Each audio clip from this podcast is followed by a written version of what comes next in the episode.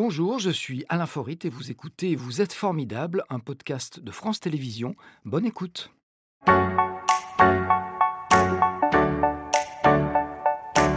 Priscilla Petitjean. Bonjour Priscilla. Voilà. Merci d'être avec nous aujourd'hui. Je rappelais que vous êtes la directrice des ateliers de l'audace. Déjà, c'est un joli nom. C'est une association qui forme des personnes en difficulté au métier du vélo, une façon de conjuguer solidarité et respect de l'environnement. Alors on va bien sûr découvrir cette initiative qui connaît un beau succès après deux ans d'existence. Bon anniversaire Merci.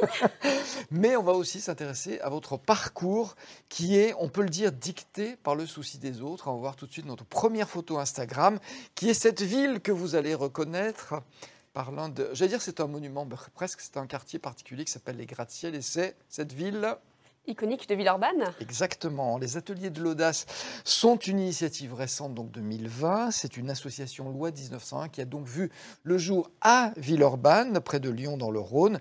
Le principe, c'est de donner du travail à des gens, les formant au métier du vélo. C'est quoi les métiers du vélo? Et ben c'est ça qui est génial en fait, c'est qu'il y en a plein. Euh, vous avez. Oui, tout à fait. Le, premier que tout le monde va pouvoir avoir en tête, c'est celui de mécanicien, mécanicienne cycle. Mais après, derrière, il y a tout ce qui est logistique, cyclo-logistique. Il y a tout ce qui est montage, travail éventuellement à la chaîne sur des vélos, on va dire, qui sont dits de flotte. Il y a les métiers autour de l'hydraulique, de l'électrique. Il y a toutes les nouvelles technologies embarquées sur les vélos. Et puis, bien sûr, tous les vélos vintage euh, qu'il faut bien pouvoir réparer, remettre en état. Et euh, tout ça, bah, ça permet d'avoir euh, une multiplicité multiplicité de postes et du coup qui, qui, permettent à plein de profils très différents de trouver une place et c'est ça le sujet des ateliers d'audace. Alors justement, qui sont celles et ceux que vous formez parce que vous les formez et vous leur donnez si possible du travail? C'est quoi leur profil C'est des gens formidables. c'est euh, des personnes donc, euh, en insertion. Donc l'insertion, c'est des critères qui sont donc euh, déterminés par le, pôle emploi et par rapport à leur parcours, ils sont très disparates. C'est-à-dire qu'on a aussi bien donc des personnes qui ont eu des, des ruptures sociales, qui ont eu un parcours tout tracé, et qui à un moment donné, il y a eu quelque chose qui les a impactés. On a des personnes qui au contraire ont toujours eu du mal à se faire aux normes et aux codes qui régissent notre société, qui est quand même assez excluante d'une manière ou d'une autre. Et puis après, derrière, il y a aussi toutes les personnes qui sont porteurs de handicap, les personnes qui sont issues de l'immigration, les personnes euh, qui ont des addictions ou ce genre de choses-là, et qui ont une nécessité en fait euh, d'avoir parfois une phase de transition pour pouvoir bah, s'approprier des codes, s'approprier des savoir-faire et des savoir-être, euh, pour pouvoir bah, s'instaurer dans une société plus, plus inclusive. Donc des gens qui soit ont perdu leur place, soit n'ont pas trouvé leur place, et à qui vous essayez de donner justement euh, un, futur dans cette société dans laquelle, effectivement, si on ne s'insère pas, on a beaucoup de difficultés à vivre. Il faut combien de temps, en général, pour être formé à ces métiers du vélo? Alors c'est hyper euh, variable suivant les profils, c'est-à-dire qu'on a des personnes qui en quelques mois ont une certaine intelligence pratique, logique, qui font qu'au niveau technique tout va très bien. Par contre, les codes sociaux, ça va peut-être prendre un peu plus de temps. on en a d'autres, au contraire, qui, au niveau codes sociaux, euh, seront euh, absolument euh, invisibles, c'est-à-dire que tout ira bien. Par contre, au niveau de la pratique, ça prendra plus de temps. Donc, on a des personnes, là, donc, on a moins d'un an, qui sont déjà donc soit en retour à l'emploi, soit déjà en formation, soit dans le métier du vélo, soit dans d'autres métiers, et euh, sinon, ça peut aller jusqu'à deux ans. Le pass insertion, c'est maximum deux ans. Qu'est-ce que vous appelez codes sociaux? C'est arriver à l'heure le matin, euh, se lever C'est un petit peu ça, ça, ça fait partie des codes sociaux? Il y a énormément de ça. Il y a comment se tenir, comment se comporter, comment regarder quelqu'un, comment dire bonjour, au revoir, merci, à quel moment on, on présente ses excuses, euh, qu'est-ce qui se passe quand on est en retard, de quelle façon on doit se comporter, pourquoi est-ce que c'est grave d'être en retard, par exemple. Il y a énormément de choses qui, pour nous, sont induites. On les a... un réapprentissage ou un apprentissage de la vie quand ça n'a pas été fait. Il y a des explications parfois qui sont à donner. C'est-à-dire que pour vous et moi, euh, on n'a pas forcément eu besoin qu'on nous explique le A plus B, certaines choses, pour qu'on les intègre. Il y a d'autres personnes, bah, en fait, il y a une vraie nécessité déjà de décortiquer le pourquoi du comment, et après, en fait, de l'expérimenter encore et encore, comme un entraînement, pour que la personne puisse s'en saisir. Alors, vous avez créé deux emplois à Villeurbanne euh, au bout de six mois. Donc ça, c'est déjà une bonne chose. Vous êtes installé ensuite à Vaux-en-Velin pour des questions de place, euh, je crois. Vous formez des gens et vous leur euh, offrez du travail. Alors, quelles sont les activités qu'ils pratiquent au quotidien? On l'a vu, il y a beaucoup de métiers. Et dans quoi on les retrouve justement au quotidien dans, ces emplois-là? Alors, à l'atelier, il y a tous les métiers, ils sont sur tous les postes. C'est-à-dire que quand vous passez la porte de la boutique, vous allez avoir Daniel, un salarié en insertion chez nous, qui du coup va vous accueillir, vous présenter l'association et après d'ailleurs faire un diagnostic technique de votre vélo si c'est votre volonté. On va avoir des renseignements clientèle, donc des personnes qui vont vous demander bah voilà, si vous voulez acheter un vélo, c'est pour quel usage, quelles sont vos volontés, quel est votre budget. L'activité conseil. Exactement, tout ce qui est relation clientèle est très humaine en fait au final. On va avoir également dans toute la, la partie mécanique, on va avoir aussi la partie stock. Donc déclenchement des commandes, suivi, etc. On va avoir la partie facturation, on va avoir la partie également euh, un peu réseaux sociaux, un petit peu euh, vente sur le net. Euh, en fait, vraiment tous les métiers et, et, beaucoup de savoirs de base qui ne serviront pas uniquement au métier du vélo, mais à, on va dire, n'importe quel autre métier. Alors, vous leur versez, je crois, enfin, je sais pas, je crois, vous leur versez un salaire, parce que tout travail mérite salaire. Euh, pour l'instant, ce sont des emplois aidés? Alors, pas du tout des emplois aidés ce sont des, ce qu'on appelle des CDDI, des contrats à durée déterminée d'insertion. Et oui, ils sont absolument tous rémunérés. Et je trouve que c'est absolument nécessaire quand on travaille euh, de pouvoir avoir une rémunération. Donc c'est une activité qui fonctionne sans aide publique Ah si, si. si quand même. si, si, tout à fait. En fait, on a même un régime fiscal qui est obligatoire, c'est-à-dire qu'en fait, nous ne pouvons pas faire plus de 40% d'autofinancement. On est obligé chaque année de faire appel à 60% de subvention. D'accord. Donc, est-ce que c'est une activité qui serait viable sans aide publique? Alors, on a fait des, des, études pour voir si euh, c'était possible, et, et ça l'est. Euh, juste, euh, il faut pouvoir avoir un développement massif. Ouais. C'est-à-dire qu'en fait, le seuil de rentabilité, c'est très économique, c'est atteint par la masse. Donc, on a une nécessité pour prouver le modèle, et notamment des modèles économiques plus vertueux, ouais. d'avoir un développement très important. C'est votre objectif ou pas pour l'instant? Notre objectif, le, le premier, c'est de prendre soin des gens qui viennent nous faire confiance. C'est un bel objectif. et après, si on peut, c'est créer de l'emploi et euh, pourquoi pas proposer d'autres modèles, euh, on va dire, où euh, plus de personnes pourraient trouver leur place. Ouais. Alors il y a une chose qui est importante, c'est que les vélos que vous proposez sont à des prix abordables. Et ça, c'est pas si courant. C'est hyper Parce qu'il y a une demande de plus en plus importante. Donc la loi de l'offre et de la demande fait que ça a tendance à, à grimper. C'est hyper important ce sujet. Et je vous remercie d'ailleurs de l'aborder. En fait, actuellement, il y a un, une tendance assez culpabilisante de dire aux personnes qui ont des difficultés pour aller à l'emploi grâce à un moyen de transport, de leur dire bah achetez-vous un vélo, vous allez sur Internet, vous en trouvez un à 40 euros. Et en fait, ce qui se passe, c'est que déjà, bah, ces vélos sur le, le net, vous n'avez aucune idée euh, de s'ils fonctionnent vraiment ou pas. Et après, d'ailleurs, les vélos d'occasion, en fait, ça reste quand même une très faible offre par rapport à la demande qui est énorme. Et le dernier rapport qu'on a pu avoir sur les vélos, ça fait, un prix ça fait état d'un prix moyen de 707 euros en France. Et donc, du coup, vraiment, le, le développement du vélo comme on l'a actuellement, euh, en fait, n'est pas inclusif et il y a une vraie nécessité de proposer quelque chose à des prix plus abordables pour chacun. C'est une somme très élevée. Est-ce que c'est dû au prix des vélos électriques qui font grimper la moyenne ou pas? Je pense que c'est effectivement dû au prix des vélos électriques, c'est dû aussi aux pénuries des pièces, c'est dû au fait que l'industrie en fait n'est pas locale.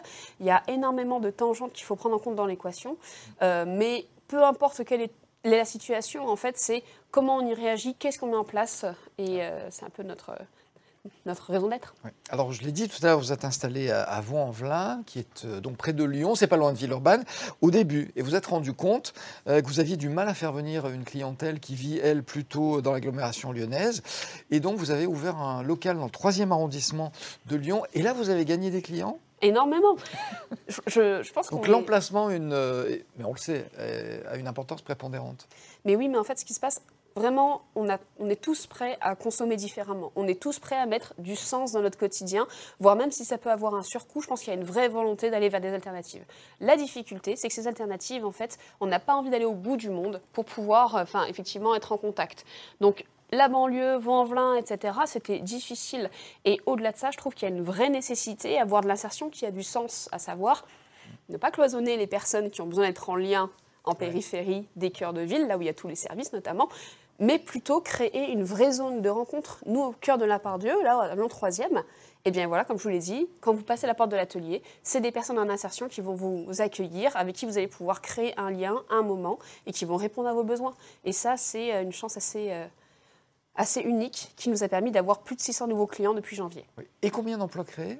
Au total, 32 actuellement. 32 C'est un, un, sacré motif de satisfaction, j'imagine C'est énorme. je crois qu'il n'y a pas vraiment de mot qui peut exprimer la, le bonheur que c'est. Alors on l'a dit, hein, l'activité euh, vélo est en, pleine, euh, en plein essor. Le marché est très tendu. On dit il y a un instant, il y a des délais pour acheter, euh, pour faire réparer aussi qui sont très importants. Est-ce que vous arrivez à limiter ces délais? Et comment est-ce que c'est quoi votre recette?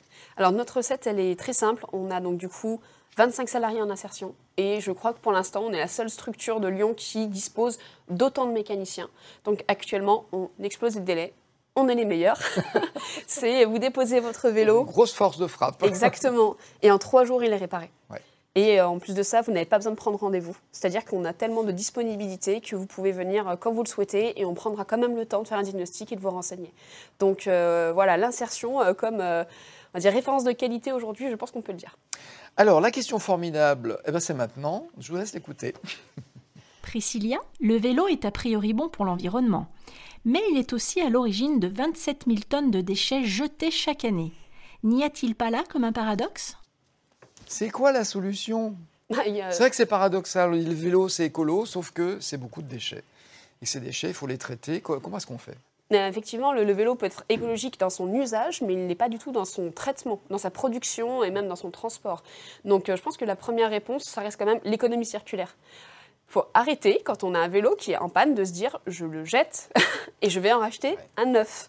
Donc c'est certain, c'est beaucoup plus facile pour les vélocistes d'être sur ce genre de solution, parce qu'une réparation, ça prend du temps. Une réparation, certes, c'est coûteux. Parfois même, ça vous coûtera le prix d'un vélo. Mais je pense qu'on a une vraie nécessité d'être tous responsables par rapport à nos usages, notre consommation actuellement. On a plus de vélos qui sont jetés chaque année qu'ils ne sont sur les routes. Donc euh, au bout d'un moment, euh, quel futur on veut? Quel quotidien on veut et comment on fait pour se positionner. Donc nous, on fonctionne là-dessus, c'est-à-dire qu'on invite les gens à nous, dire, à nous donner leur vélo quand ils veulent s'en séparer pour des raisons qui, leur appartiennent. Et ces vélos-là, bah, une fois qu'ils sont... Exactement, on les, on les répare. Mm. Ceux qui ne peuvent pas être réparés sont effectivement recyclés parce que pour l'instant, il n'y a pas de filière de recyclage. Quand vous jetez un vélo, il n'est pas du tout recyclé. Ce qui est fou. Oui, tout à fait. Surtout que c'est que du métal, de l'aluminium qui actuellement explose au niveau de la tonne euh, ou de l'inox.